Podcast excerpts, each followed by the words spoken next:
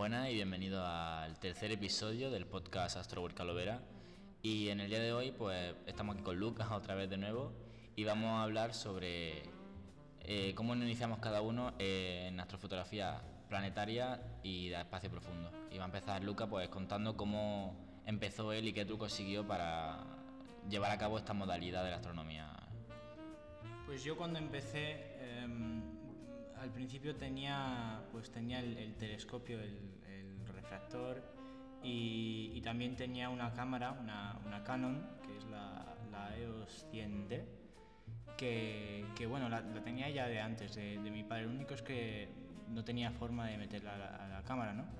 Entonces, pues tenía pensado usar la cámara, pero como no tenía otra cosa que hacer, empecé usando el móvil y metiéndolo directamente la cámara del móvil por el ocular, que bueno, se notaba la sombra del ocular y no se veía muy bien, pero solo para empezar y para... Así empezamos todo, era una pieza, me acuerdo yo me compré por Amazon, se llamaba Slocky o algo de eso, entonces la atornillaba, una especie de tornillo que apretaba en el ocular y por la otra, la otra parte ponía el teléfono. Y yo a veces sufría porque pensaba que se me iba a caer el teléfono del telescopio. Sí, pues mira, yo ni eso, o sea que... o sea que... Pero bueno, un día me llegó ya por fin el, el anillo, T se llama, ¿no? Sí, que, sí. Que se usa para, para conectar el, el, lo que es el, la cámara al telescopio sin necesidad de un ocular, ¿no? Y bueno, también son específicas de cada cámara, porque una Nikon tendrá una diferente a una Canon, que tendrá una diferente a, a una Sony, ¿no? Entonces, pero en Amazon se venden y, y no suelen costar demasiado. No, y... perdón, sigue, sigue, No, no, no. No, digo que a mí la niña T me costó por 9 euros, puede ser máximo. Pero sí es verdad que yo quería una que fuese robusta, porque aparte de que la cámara, yo tengo una Canon 250D. Y la verdad es que bastante robusta para lo que yo tenía en ese, en ese entonces de telescopio.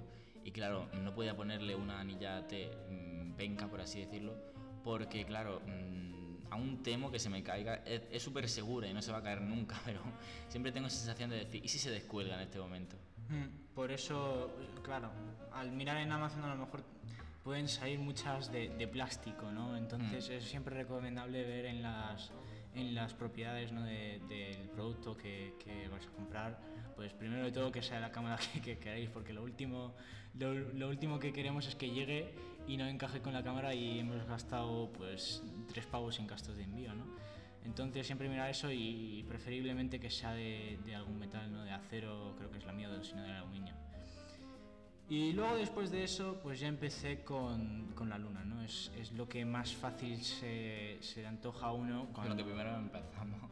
Sí, con, porque es, es, un objeto bastante grande, se reconoce muy fácilmente en el cielo. Y fácil de localizar, sobre y, todo. Y luego bastante fácil de, de, mantener en campo visual, también de enfocar, porque es bastante grande, ¿no? Entonces los detalles se ven mejor y se puede enfocar con más facilidad. Y, y, luego, pues después de eso, las primeras fotos, pues nada, a lo mejor un poco borrosas, hasta con, con, con la abertura y todo, eh, con, con, la velocidad de, de, que tiene que estar abierto y todo. Pero luego ya uno va empezando a, a acostumbrarse, ¿no? Y luego ya uno cuando ya ha empezado a, yo por ejemplo, después de unas semanas, ya dije, las fotos de internet son bestiales, ¿no? ¿Cómo han hecho, cómo han hecho eso? Y ahí es cuando descubrí pues, el procesamiento de las fotos, ¿no? que, que, una vez que se han hecho se pueden compilar en un stacker y, y, toda la resolución se aumenta, porque hay a lo mejor un detallito que ha cogido una cámara, o sea, una foto, que otra foto no ha pillado, ¿no? Entonces se van acumulando. A mí eso me costó entenderlo, no sabía cómo salían esas fotos, tipo, y yo decía, pero si yo lo estoy viendo a través del telescopio y después en la foto no sale como en, las que yo veo por internet, claro, no usaba ni AutoStacker ni usaba ningún software de estos de procesamiento de fotos. Estoy hablando de espacio profundo porque para planetaria está el Registax el, y varios software así de, de astrofotografía planetaria y al principio el concepto de echar 500 fotos y apilarla y ajustarla y de todo me costó pillarlo bastante. Hombre, yo tuve veces en el ordenador pues, pues se, saturaba. se, saturaba, y se apagó y tuve que empezar otra vez, pero bueno, el, eso se recuperaba y, y, al fin y al cabo después de un rato pues pues le pillabas la le pillabas el truco.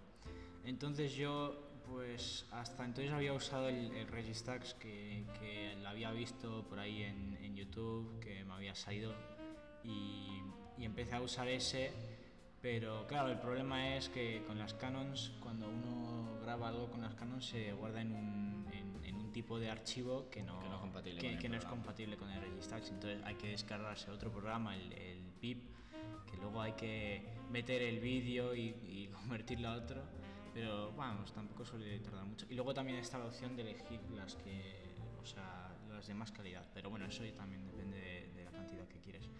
Entonces yo suelo hacer ahora unos vídeos de unos 30 segundos a lo mejor, ¿no? Que ahí están pues 600 o 700 capturas y, y las paso por el, por el PIP porque lo que hace es centralizar el objetivo, o sea, si es la Luna o si es Júpiter, ¿no? Las centraliza todos en el centro, entonces hace que el trabajo del stacker sea más fácil.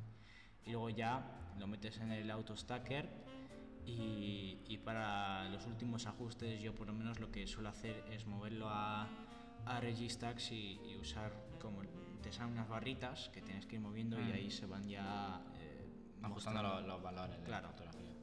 Claro, también cabe recalcar que no es lo mismo echar una foto con un simple, una simple cámara, ya sea mm, dedicada a planetaria, cámara casera, como o sea, he visto gente que se ha hecho con webcam, o cámara de fotografía, una Canon, una Nikon.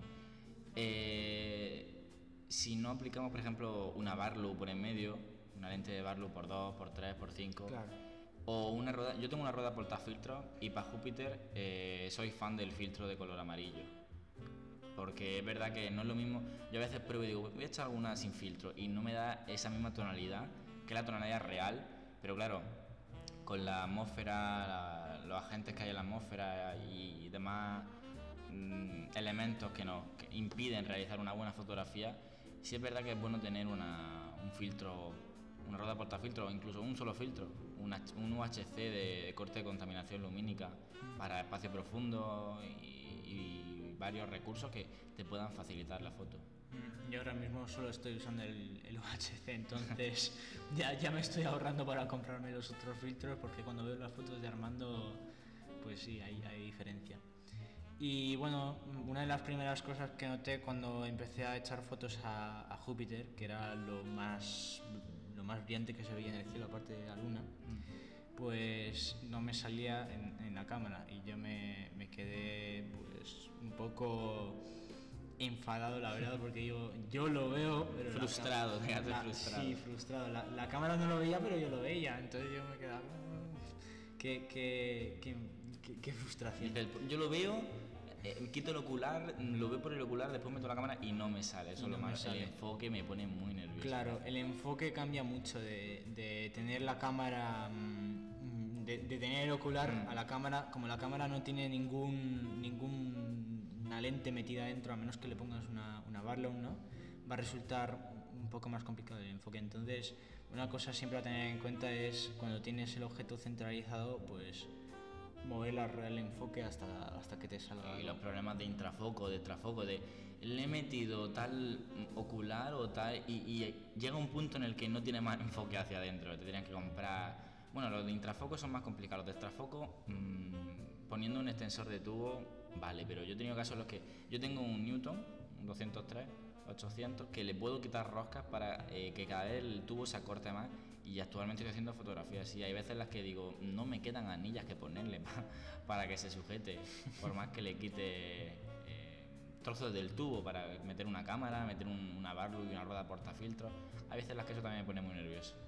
Al final te vas a quedar con, con más eh, aumentadores de- para, para poner las lentes que, que telescopio. Va a ser más largo el por donde lo miras.